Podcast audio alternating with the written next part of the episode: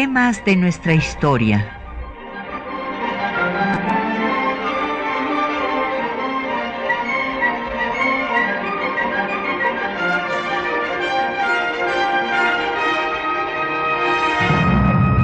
Un espacio que difunde el conocimiento del pasado para comprender nuestro presente. Programa a cargo de la maestra Patricia Galeana.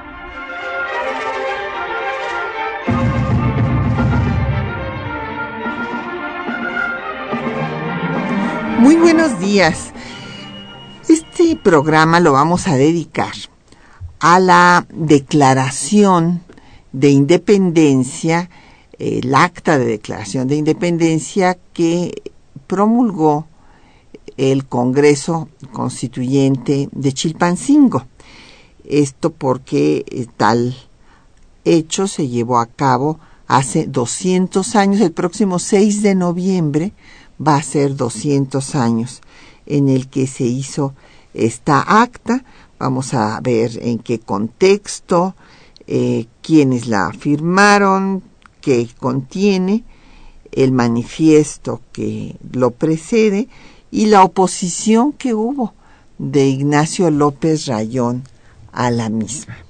Y tenemos el gran gusto de que nos acompañe el doctor José Gamas Torruco, el director del Museo de las Constituciones de nuestra Universidad Nacional. Bienvenido, Pepe, muchas gracias por estar con nosotros. Gracias, Pati. Encantado de estar de nuevo aquí en este programa. Y bueno, tenemos también para ustedes, en este caso, vamos a, a darles ediciones facsimilares de eh, una edición de los sentimientos de la nación ustedes recordarán que dedicamos el programa cuando se cumplió el eh, bicentenario este pasado mes de septiembre y esta es una edición eh, facsimilar de este documento fundamental de José María Morelos. Y también tenemos, pues en este caso de los, de los sentimientos de la nación tenemos 10 eh, ejemplares de esta edición facsimilar y de eh, la obra que publicamos en el Senado de la República, eh, es una edición también facsimilar, del Decreto Constitucional para la Libertad de la América Mexicana, mejor conocida como Constitución de Apatzingán, de la cual también vamos a hablar porque, bueno, pues justo estamos en el mes de octubre y el 22 de octubre de 1814 fue cuando se promulgó.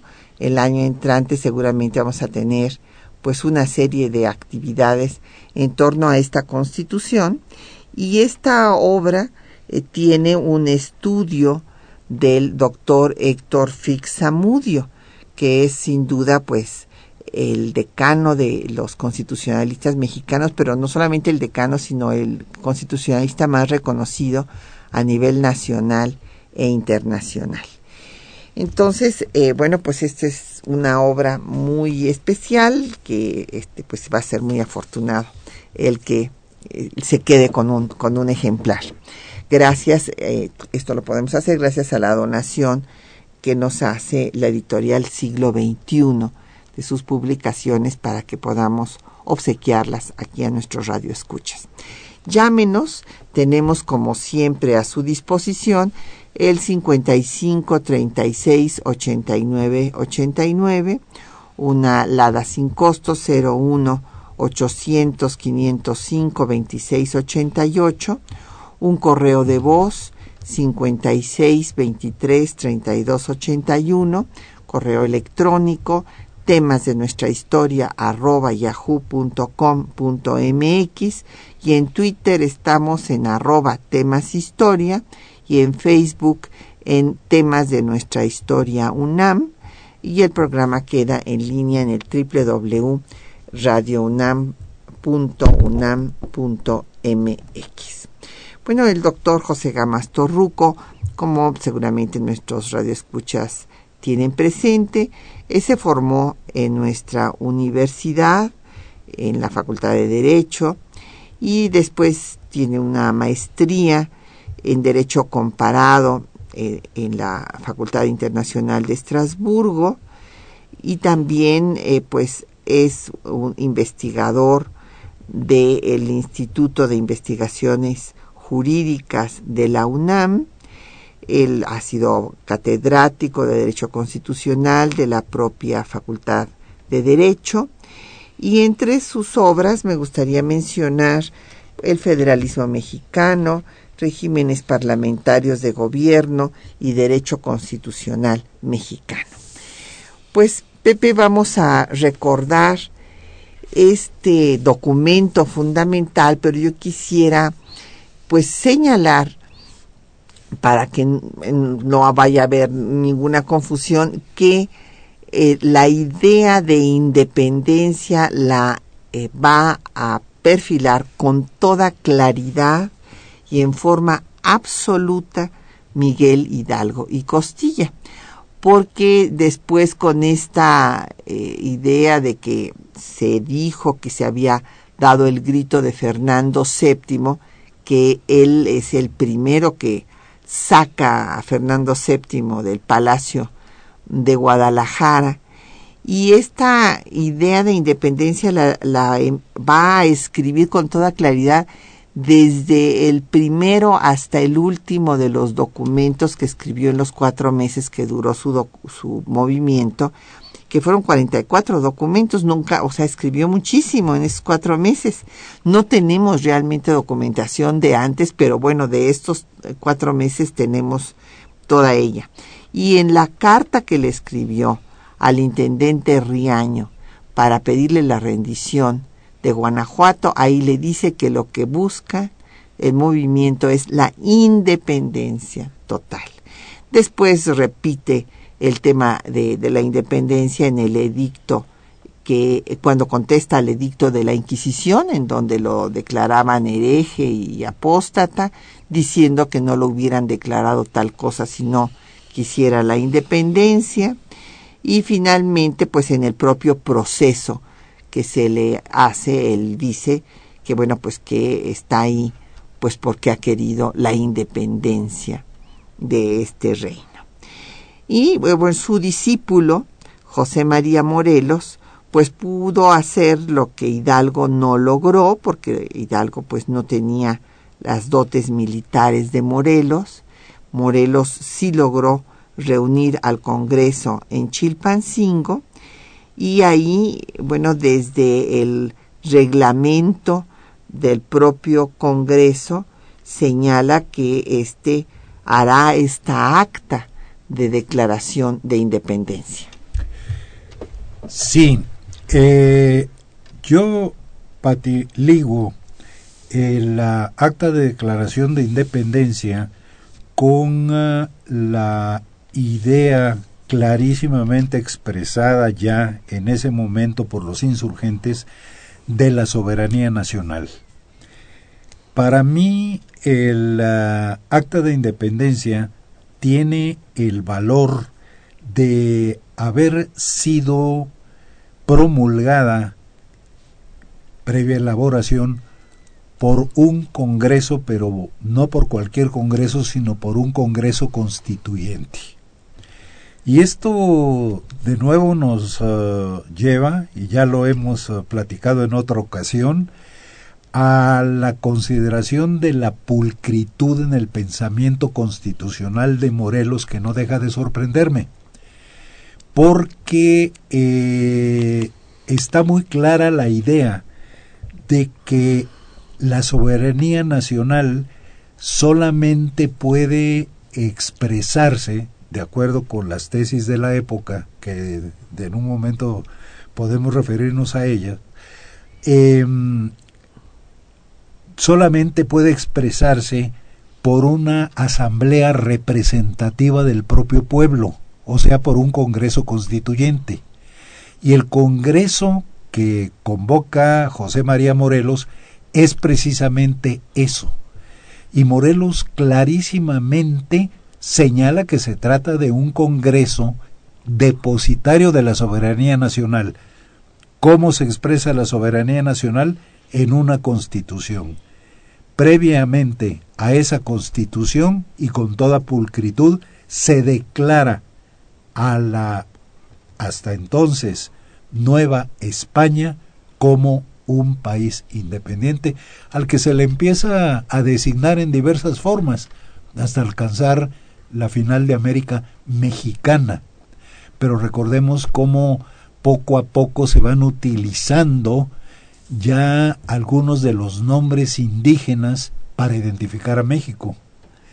Primero se habla de la Nueva España, pero ya se empieza a hablar desde el movimiento de Hidalgo de la América, de la América septentrional, en fin, hasta que llegamos ya en la Constitución de Apatzingán al nombre de México, extendiendo la denominación de la capital, de lo que era la capital del reino de la Nueva España, como el nombre de la nueva república.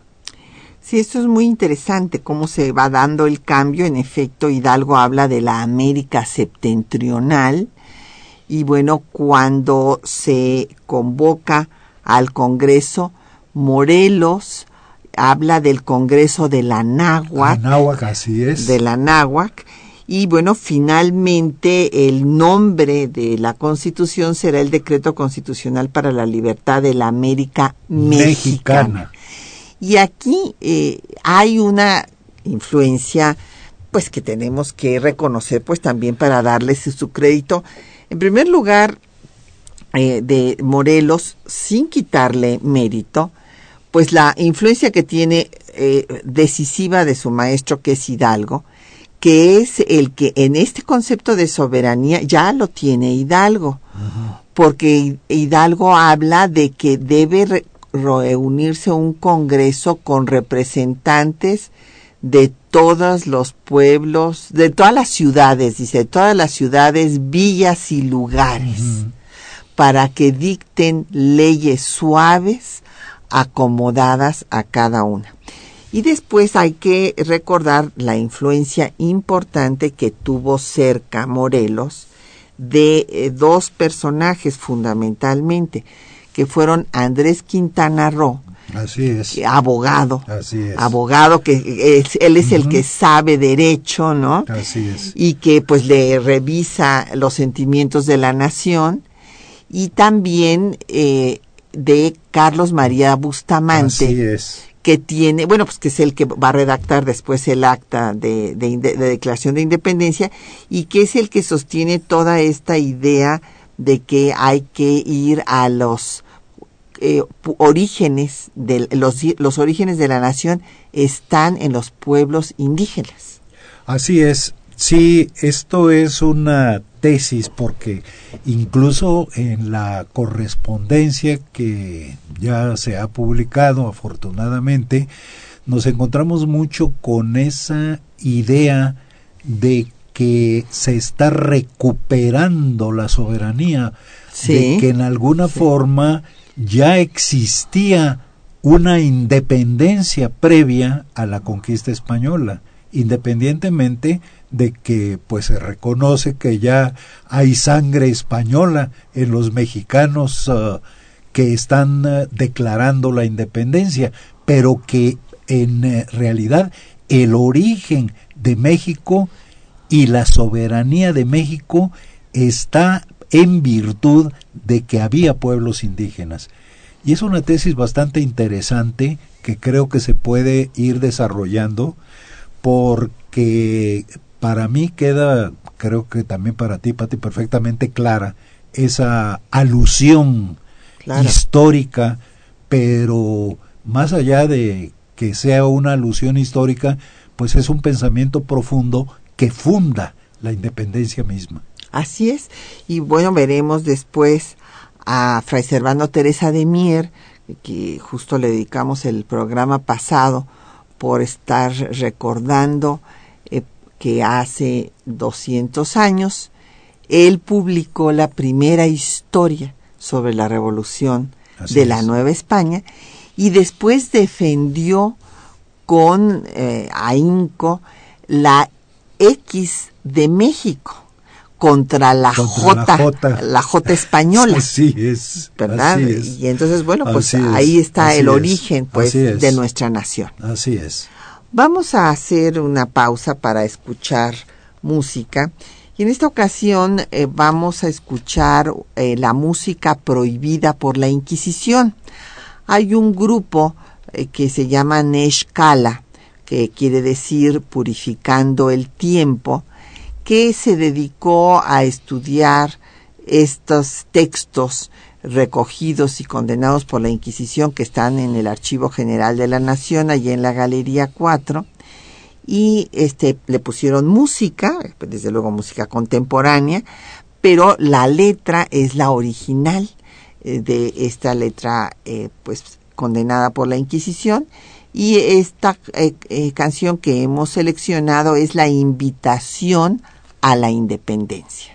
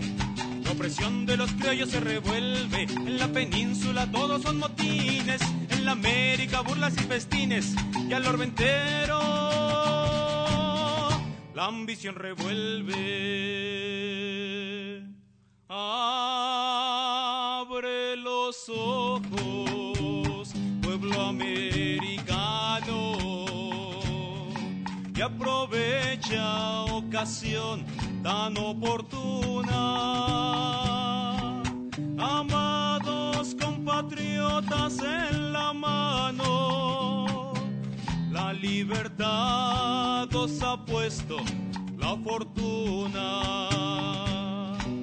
Si ahora nos sacudís el yugo hispano,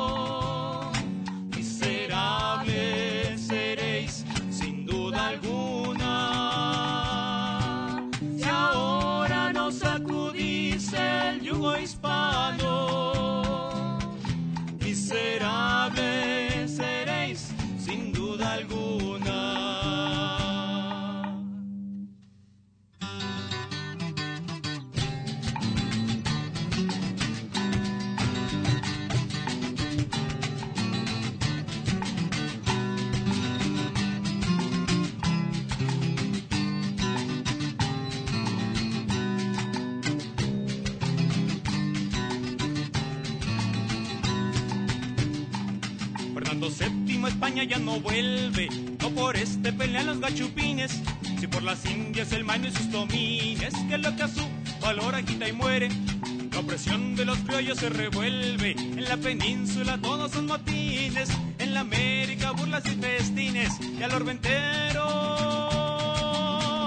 la ambición revuelve.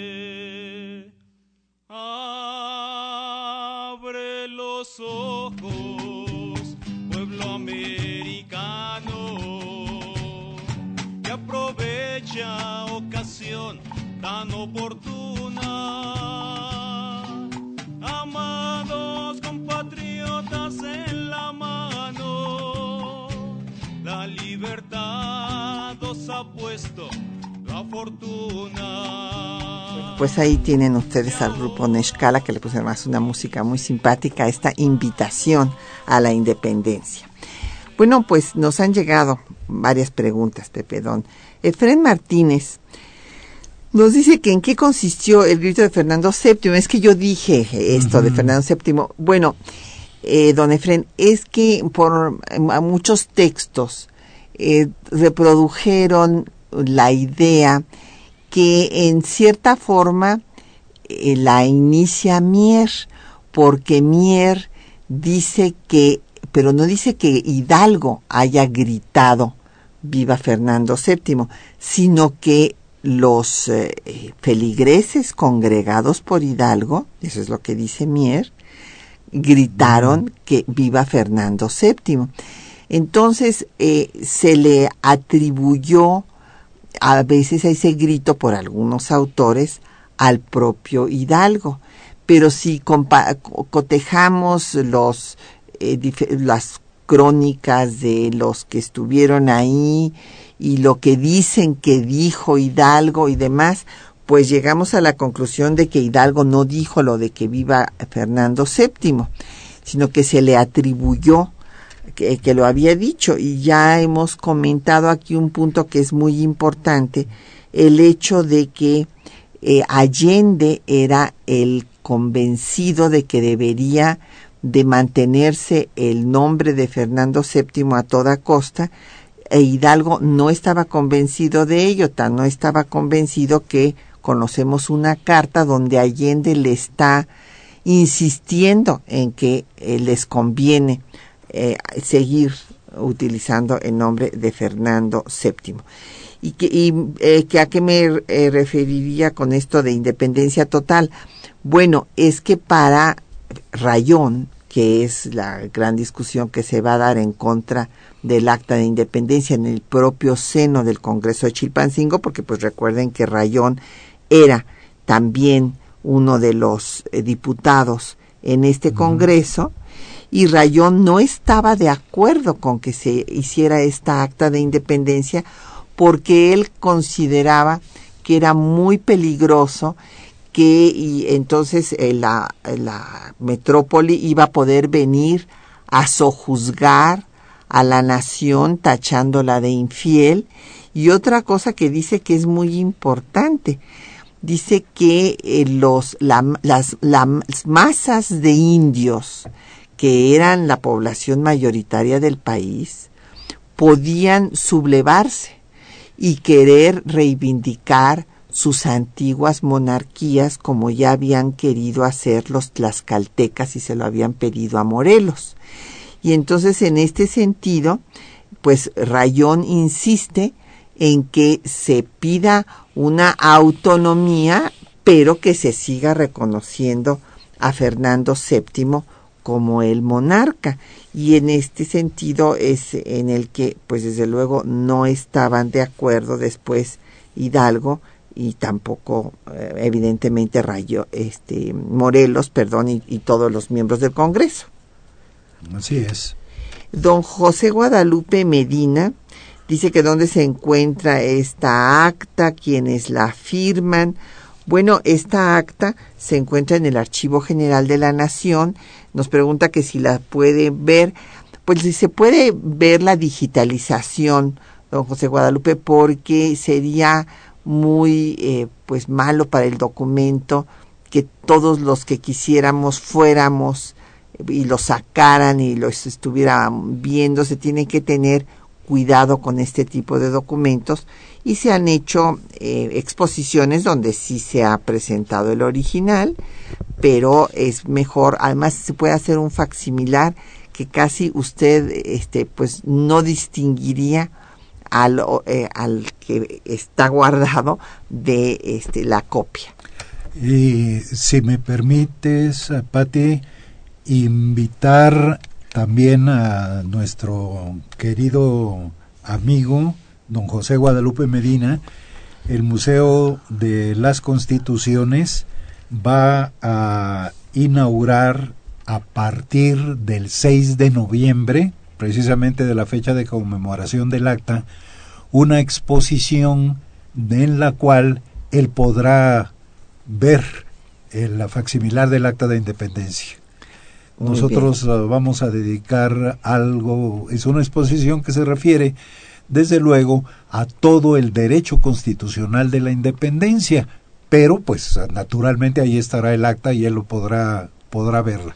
Eh, eh, recordamos a nuestros radioescuchas que el Museo de las Constituciones está en la que fuera la ex iglesia de San Pedro y San Pablo, Así en es. donde se reunió justamente el primer congreso ya de la vida de independiente la vida independiente de. México. Así es, la primera constitución, la de 1824, constitución del México independiente. Hay, hay que darles las calles para que Sí, como no, llegar. está en la esquina de eh, la calle del Carmen con San Ildefonso, ahí en el centro en el histórico. centro histórico de la Ciudad de México. Muy bien, pues Muy bien. entonces a partir del 6 de noviembre A partir podrán del 6 de noviembre, sí, señor. Eh, don Enrique Ramírez nos pregunta que si tiene relación el acta de independencia con eh, las Cortes de Cádiz. Bueno, fíjese usted que sí tiene una relación, don Enrique, le voy a decir, y usted lo va a escuchar en el texto que les hemos seleccionado para esta mañana, que es el manifiesto que precede al acta de independencia, porque en este manifiesto los constituyentes dicen que, eh, que se ha roto el pacto eh, que eso también es un tema que manejaba Mier, pues el pacto social, digamos, entre eh, los reyes de España y los habitantes de estas tierras, eh, porque pues se rompió además el orden legal por ellos mismos establecido. ¿A qué se están refiriendo? Se están refiriendo al momento en que los ricos comerciantes encabezados por Gabriel de Yermo aprendieron al virrey Iturrigaray, que era simpatizante del proceso autonomista criollo de los síndicos del ayuntamiento en 1808, y lo deportaron a España y pusieron ellos mismos a, a su virrey. Entonces, ahí en este manifiesto, ellos cuentan, los eh, diputados, cómo todo esto eh, rompió el orden jurídico que ellos mismos habían establecido, pero no solamente eso, sino que después, cuando se les convoca a las Cortes de Cádiz, ellos creen que, bueno, pues se les va a, reconocer su dignidad de hombres libres, pero he aquí que quedan eh, pues en una situación de inferioridad porque no se, se les da la representación igualitaria a la que tenían eh, los habitantes de la península. Así es. Bueno, pues entonces este sería eh, otra pregunta de don Jesús Ríos. ¿Cuáles fueron las consideraciones de, de, López Rayón para oponerse al acta? Estas que comentábamos, ¿verdad? Así es, así es. Y la idea que le había expresado en añadido a, la, a, a Morelos en un principio de que la oligarquía criolla era fiel a la monarca español, lo que era absolutamente cierto, y eso retrasó muchísimo la independencia de México. Es decir, toda la uh, aristocracia criolla que tenía control enorme de la riqueza no estaba en pro de la independencia de México porque se daban cuenta de que la revolución de independencia, como ya lo hemos señalado, llevaba un contenido social. Así es. Y ese contenido social pues era una o consideraba como se consideraba como una amenaza a la, a la propiedad y al orden. Sí, sí que es la posición, que es la posición de Gabriel de Yermo cuando ah, agarra a los, a los síndicos y, al virrey Turria que andaban pensando en un gobierno autonómico, ¿verdad? y después es la misma posición que sostiene Rayón en contra de los otros diputados del constituyente. Así es. Así es. Que, que dice, pues no se nos va a revelar aquí toda la población indígena. Ajá. ¿no? Entre otras cosas, además de que se les acusara de eh, infidelidad ante la corona española. Don Rogelio Martínez de Milpalta eh, pregunta si había un organismo internacional en aquella época que debía reconocer la independencia del Estado mexicano. No, no había ningún organismo. Los organismos internacionales, de hecho, surgen a partir de las guerras mundiales en el siglo XX. Eh, y, bueno, y el derecho internacional pues se va gestando y todavía ahora tenemos muchos tratados que es muy difícil hacer que se, que se cumplan. Que se cumplan. Pero este, lo que sí era importante pues es que fuera reconocidos por los otros países independientes del mundo. Sí. Y, y desde luego por la propia España que tardó 15 años para reconocer la independencia después de que entra Iturbide a la Ciudad de México. Sí, yo creo que lo que señalas, Pati, es uh, eh, muy profundo. Es decir, digamos que el reconocimiento de los gobiernos hacía el papel de organismo internacional. Así Eh, lo digo entre comillas. Claro. No me vayan luego mis amigos internacionalistas a reclamar por estar diciendo eh, eh, verdades ah, a medias que confunden al público.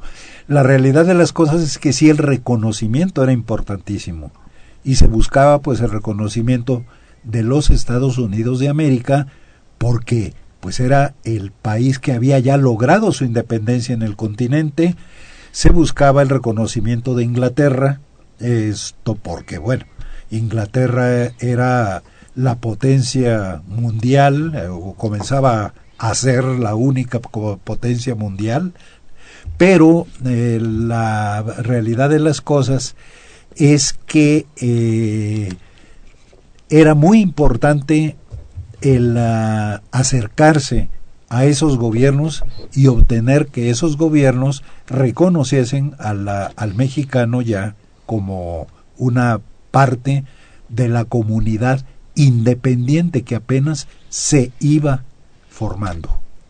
Así es, pues vamos a escuchar el texto que les habíamos anunciado, que es el manifiesto que hacen al pueblo de México los representantes de las provincias de la América septentrional.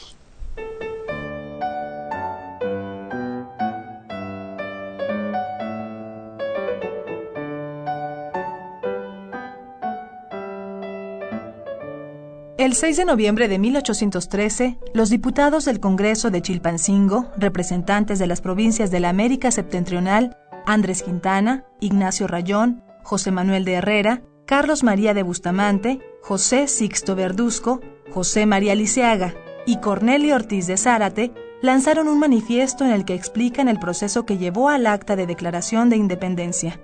Escuchemos algunos fragmentos. Conciudadanos, hasta el año de 1810, una extraña dominación tenía hollados nuestros derechos y los males del poder arbitrario, ejercido con furor por los más crueles conquistadores. Adorábamos como los atenienses un dios no conocido, y así no sospechábamos que hubiese otros principios de gobierno que el fanatismo político que cegaba nuestra razón.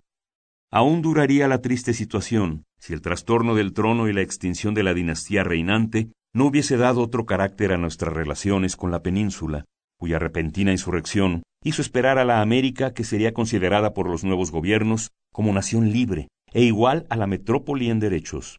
El mundo es testigo de nuestro heroico entusiasmo por la causa de España y de los sacrificios generosos con que contribuimos a su defensa.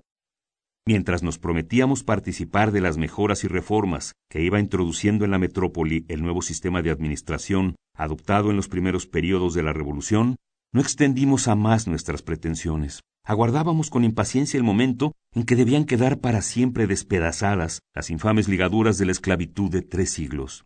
El nombre de Fernando VII, bajo el cual se establecieron las juntas en España, sirvió para prohibirnos la imitación de su ejemplo y privarnos de las ventajas que debía producir la reforma de nuestras instituciones interiores. El arresto de un virrey, las desgracias que se siguieron de este atentado y los honores con que la Junta Central premió a sus principales autores, no tuvieron otro origen que el empeño descubierto de continuar en América el régimen despótico y el antiguo orden de cosas introducido en tiempo de los reyes. Desde la creación de la primera regencia, se nos reconoció elevados a la dignidad de hombres libres, y fuimos llamados a la formación de las cortes convocadas en Cádiz. Pero este paso se dirigió a sancionar su esclavitud y decretar solemnemente su inferioridad respecto de la metrópoli. Qué variedad y vicisitud de sucesos han agitado desde entonces nuestro pacífico suelo, arrancados de raíz los fundamentos de la sociedad, disueltos los vínculos de la antigua servidumbre, irritada por nuestra revolución la rabia de los tiranos, inciertos aún de la gravedad de la empresa que habíamos echado sobre nuestros hombros, los más atroces castigos, la vigilancia incansable del gobierno, sus pesquisas y cautelosas inquisiciones encendían más la justa indignación de los oprimidos, a quienes se proscribía como rebeldes, porque no querían ser esclavos. ¿Es por ventura obra del momento la independencia de las naciones? Este salto peligroso muchas veces era el único que podía salvarnos.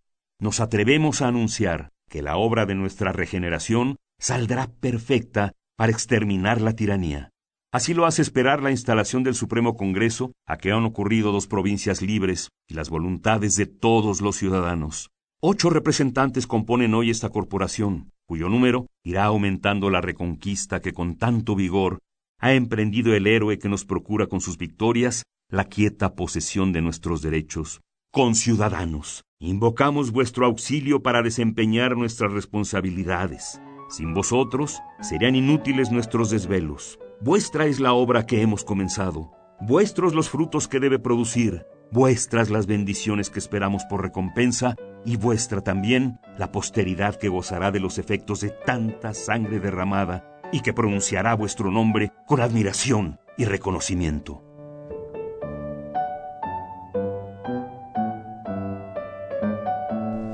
Bueno, pues ahí escucharon ustedes el manifiesto que firmaron Quintana Roo, Herrera, Bustamante, Verduzco, Lisiaga, donde denuncian que los conquistadores crueles pues cancelaron los derechos de los habitantes de estas tierras y que están luchando por recuperar la dignidad de hombres libres, ya que las cortes pues no les dan la misma eh, representación que tienen los habitantes de la península. Y bueno, ahí firman este manifiesto ocho representantes. A veces varían el número que ustedes encuentran de los diputados eh, del Congreso de Chilpancingo porque hay que recordarse que están en guerra, o sea, están perseguidos por los realistas, van de un lado a otro, primero se elige a dos, que son los de los territorios liberados, José Manuel de Herrera de Tecpan y José María Murguía de Oaxaca, y se este, designa a los demás para que se cubra la representación de todo el resto del territorio que está en manos pues de los realistas y entonces se piensa, por eso hay a veces diferentes números de, diputados que están en un lado y que están en otro. nos han llegado más preguntas, Pepe. Don, doña Laura Castillo nos eh, dice que si los sentimientos de la nación tuvieron influencia de Citácuaro. Bueno, en Citácuaro no hubo ningunos tratados, doña Laura. Fue, no, fue la Junta de Citácuaro fue una junta gubernativa que estableció Rayón, Ignacio López Rayón, eh, de, que, de quien pues hay que recordar que fue secretario de Hidalgo en, en Guadalajara, lo nombró eh, pues eh, secretario de Estado. Y después cuando los líderes insurgentes eh, se van al norte, en donde ya eh, pues Hidalgo va en, calidad de prisionero, eh, porque Allende le quita el poder que le había dado el pueblo en armas y este pero esto ni siquiera se hace público obviamente porque habría causado un motín porque Hidalgo era muy carismático y Allende no. Y entonces Allá se designa a López Rayón como el jefe de la insurgencia mientras ellos se dirigen al norte a este, obtener recursos, pero bueno, ya sabemos que son aprendidos, ejecutados, y entonces es cuando Rayón se va a establecer esta junta a Citácuaro, que después es arrasada por Calleja. Eh, ahí eh, vemos que le manda a Morelos los elementos constitucionales en los cuales sigue, eh, pues, mención, bueno, desde entonces siempre siguió con esta idea de Fernando VII. Sí. Em, contestando la pregunta que hace eh, doña Laura en relación a la influencia yo diría que sí hay alguna influencia eh, en, la mención de derechos humanos, pero voy a hacer una salvedad después. La influencia consiste en que ya desde los elementos constitucionales se advertía la preocupación de todos los insurgentes por abolir la tortura y por abolir la esclavitud. Esto desde luego ya venía desde Hidalgo, pero se recoge en eh, los elementos constitucionales de Rayón, como se reconoce también después la libertad de prensa y en alguna medida la libertad de trabajo en tanto que se empieza a considerar que eh, los exámenes de artesanos deben suspenderse. Los exámenes de artesanos prácticamente pues eran la entrada de las gentes interesadas en aprender un oficio y garantizaban pues casi de por vida el trabajo. Entonces, eso que en los gremios resultaba muy adecuado en función de que siempre podían preparar a las gentes debidamente, poca gente, pues era una restricción para quienes no eran aceptados y entonces eh, eran privados de un medio vital. Eh, lo que quiero yo destacar, y decía yo que había una salvedad, es que los sentimientos de la nación mexicana fuera de estas consideraciones van mucho más allá de los elementos constitucionales de Rayón. Si los elementos de la nación mexicana ya contienen algunas ah, menciones sobre los poderes públicos que solamente están apuntadas en los elementos constitucionales. Eh, y yo creo que aquí ya no hablamos de una influencia precisamente de López Rayón y de los elementos constitucionales, sino era ya la influencia del constitucionalismo y del pensamiento de la época, como es la división de poderes. Como es la división de poderes y ya algunos apuntamientos que resultan muy importantes como el hecho de que los poderes públicos deben desempeñarse temporalmente y ser adecuadamente remunerados. O sea, que esto como una regla que se completa al establecer una responsabilidad en quien desempeña un cargo público. Y todo eso ya va en los sentimientos. Por eso, doña Laura, Patti, yo siempre he dicho que a mí me parece que los sentimientos de la nación mexicana son verdaderamente una iniciativa de constitución.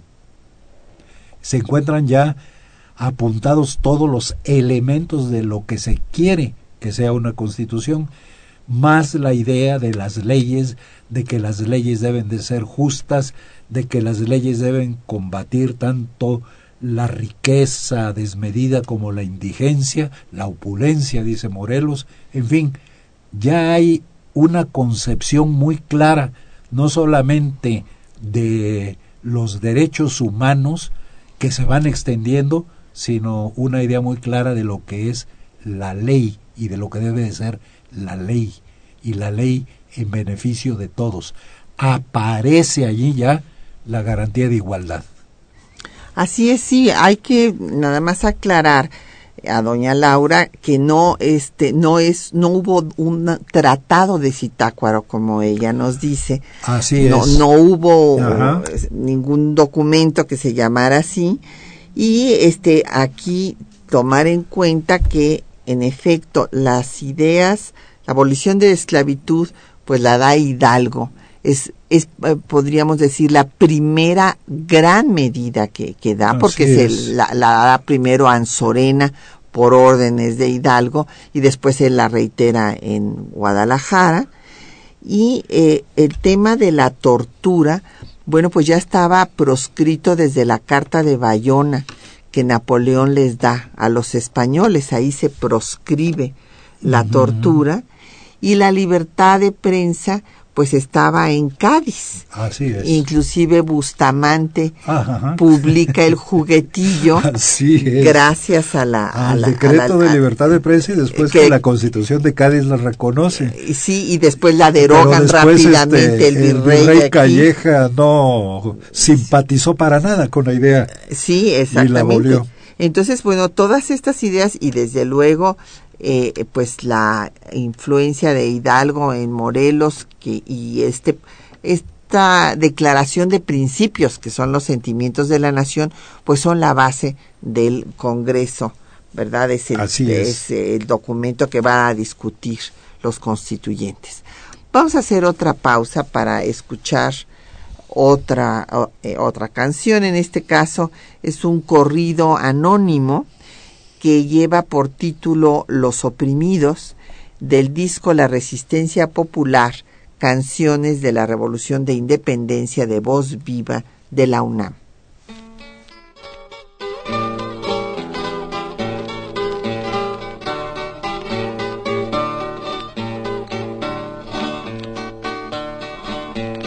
Voy a cantar un corrido de esos que hacen padecer.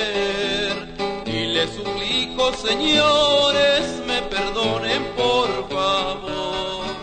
Desde que los españoles vinieron a este lugar, quedamos esclavizados sin tener tierra ni hogar. Tres siglos largos, señores, el indio triste sufrió, hasta que luego en dolores la libertad lo alumbró. Cura de Guanajuato, toditos se han de acordar, murió como buen soldado por darnos la libertad.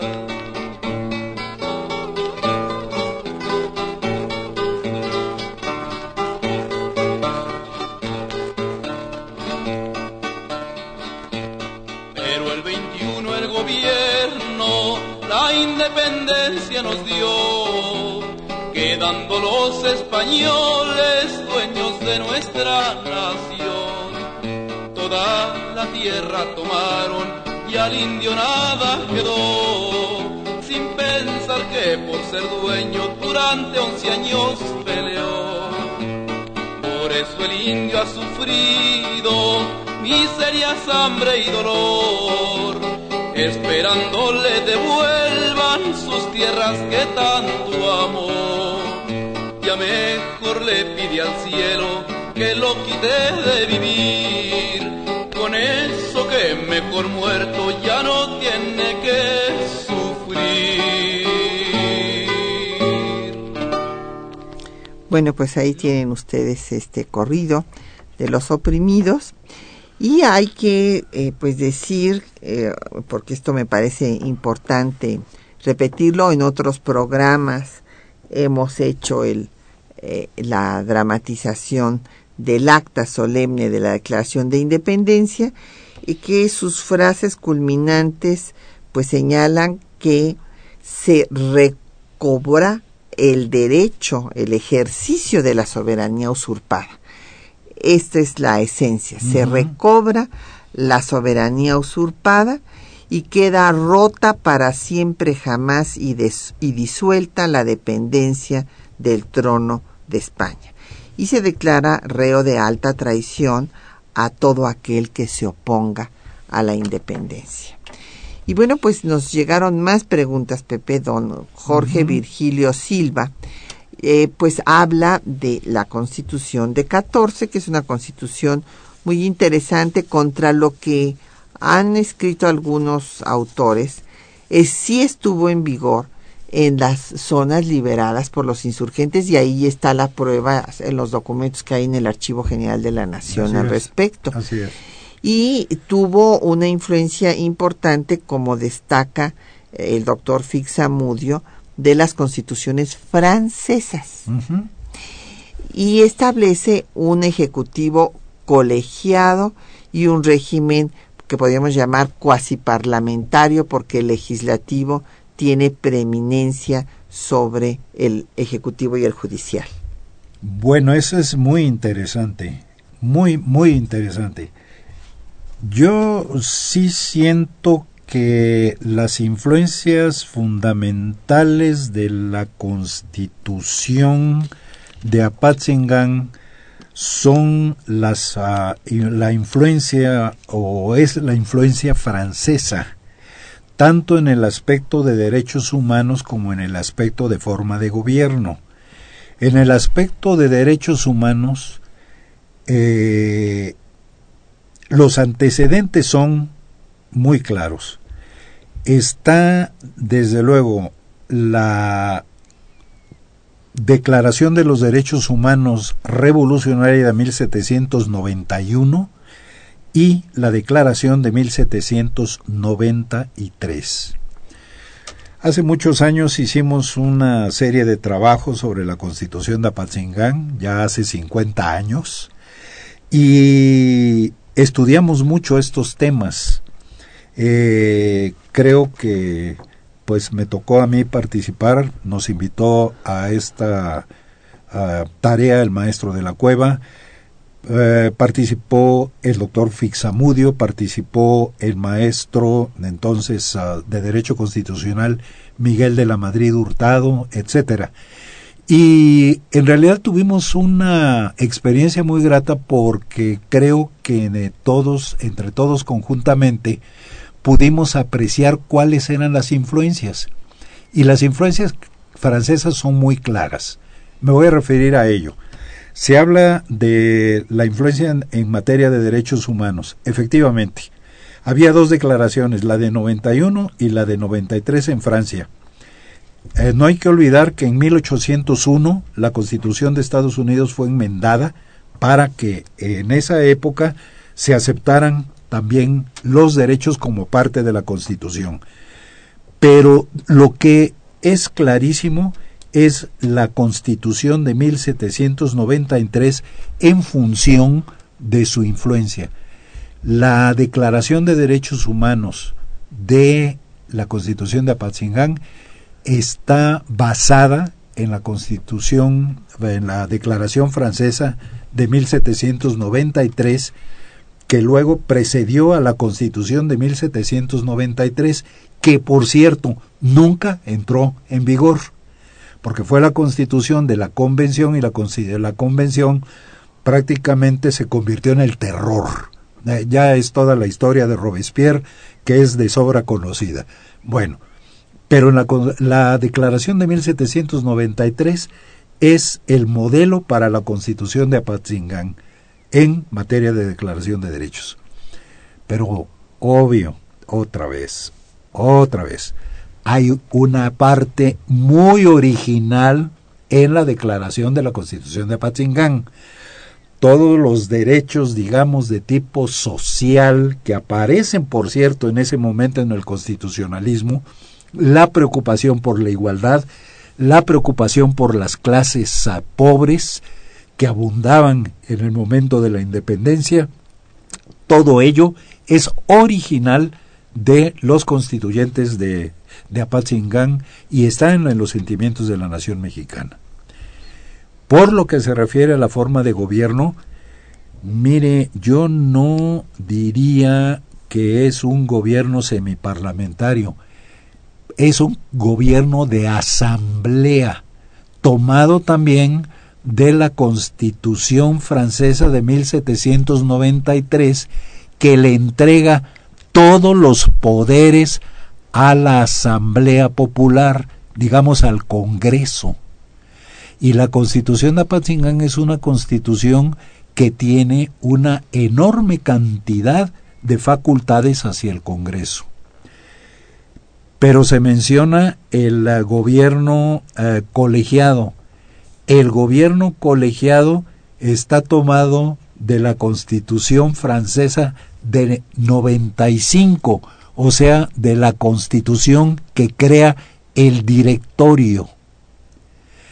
Eh, entonces, allí tenemos una combinación de la Constitución francesa de 93, que establece indudablemente el régimen de asamblea con la mayor parte de las facultades para el Congreso y lo prueba después la Constitución de Apatzingán. Recordemos que el Congreso se le impuso a Morelos y Morelos obedeció al Congreso, pero que el Congreso tenía todas las facultades que inclusive lo privó del mando. Y la Constitución de 1795 que establece ese eh, Ejecutivo colegiado. razones, debilitar al Poder Ejecutivo, evitar un Poder Ejecutivo demasiado fuerte, entregándole todos los poderes o la mayor parte de los poderes a la Asamblea. Ese fue el diseño de la Constitución de Apatzingán. Sí, claro, no, el término eh, semiparlamentario ni siquiera se utilizaba en aquella época. Así es. Yo lo estoy diciendo en el sentido de que era no había parlamento, Sí. había asamblea, Ah, había asamblea. a- una asamblea deliberante eh, y el legislativo tenía preeminencia sobre los otros poderes. Así es. En ese sentido. Así es. Y bueno, nos eh, eh, llamó el profesor Pedro Martínez de eh, Tultitlán. Él señala que estos principios están ahora en el artículo primero constitucional, el de la no esclavitud, en fin, los derechos. Y también nos llamó don Manuel Pérez Morales, que sugiere que también hagamos programas de la revolución. Sí, vamos a hacer ahora en noviembre, don Manuel, con mucho gusto. Eh, don Agustín Mondragón eh, habla de la historia novelada y este eh, pues cómo se alejan de la realidad. Sí es muy importante saber cuando está uno leyendo una novela, pues qué es eso, una novela y que no es un libro de historia y que pues sí hay ficción, hay imaginación, etcétera del escritor. También eh, nos llamó María Mezcua de Tlanepantla, muchas gracias por sus comentarios. El ingeniero eh, Carvajal eh, de Cuautitlán Izcalli, que felicita al programa y nos hace sus comentarios. También Susana Jiménez de Catepec, Bernardo Pérez Valderas de Magdalena Contreras, Abel Sosa de Xochimilco, Mauricio Méndez de Álvaro Obregón, Fermín Luis Ramírez. A todos les agradecemos pues su atención y sus comentarios eh, que nos estimulan a seguir trabajando y yo creo que es importante pues mencionar eh, para concluir pues eh, cómo este puñado unos cuantos eh, diputados que eran mm, pues algunos abogados como el caso de Quintana Roo eh, otros curas como José Manuel de Herrera que fue el diputado de Tecpan y que fue enviado por Morelos a Estados Unidos para hacer un tratado de alianza ofensiva y defensiva, pero pues no pudo llegar más que a, a Nueva Orleans, de Bustamante, que también había estudiado derecho, y pues este gran escritor, autor del cuadro histórico de la Revolución de la América Mexicana, y los dos eh, personajes que van a estar con eh, Rayón en Citácuaro, José Sixto Verduzco, eh, cura también, y José María Lisiaga, militar, eh, amigo de, de Allende. Eh, pues van a ser los autores principales junto con don Andrés Quintana Roo, claro, hay otros como Aldrete, como Argándar, eh, que tuvieron una participación, Sotero, una participación también importante. Y el resultado es espléndido, porque si uno lee la constitución de Apatzingán, es una constitución verdaderamente preciosa, tanto desde el punto de vista conceptual como desde el punto de vista del idioma. El uso de los términos jurídicos es excepcionalmente justo.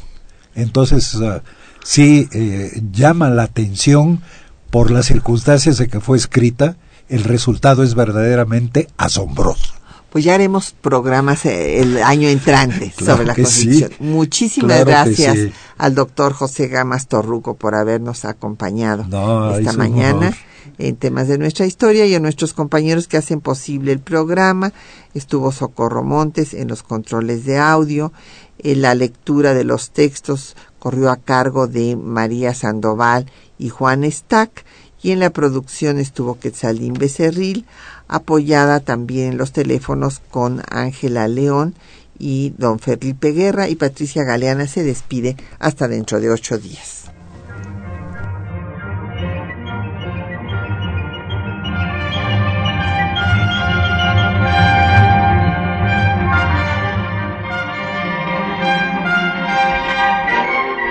Temas de nuestra historia.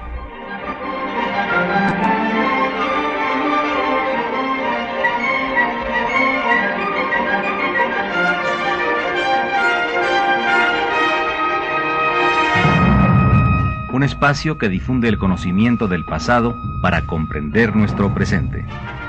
Programa a cargo de la maestra Patricia Galeana.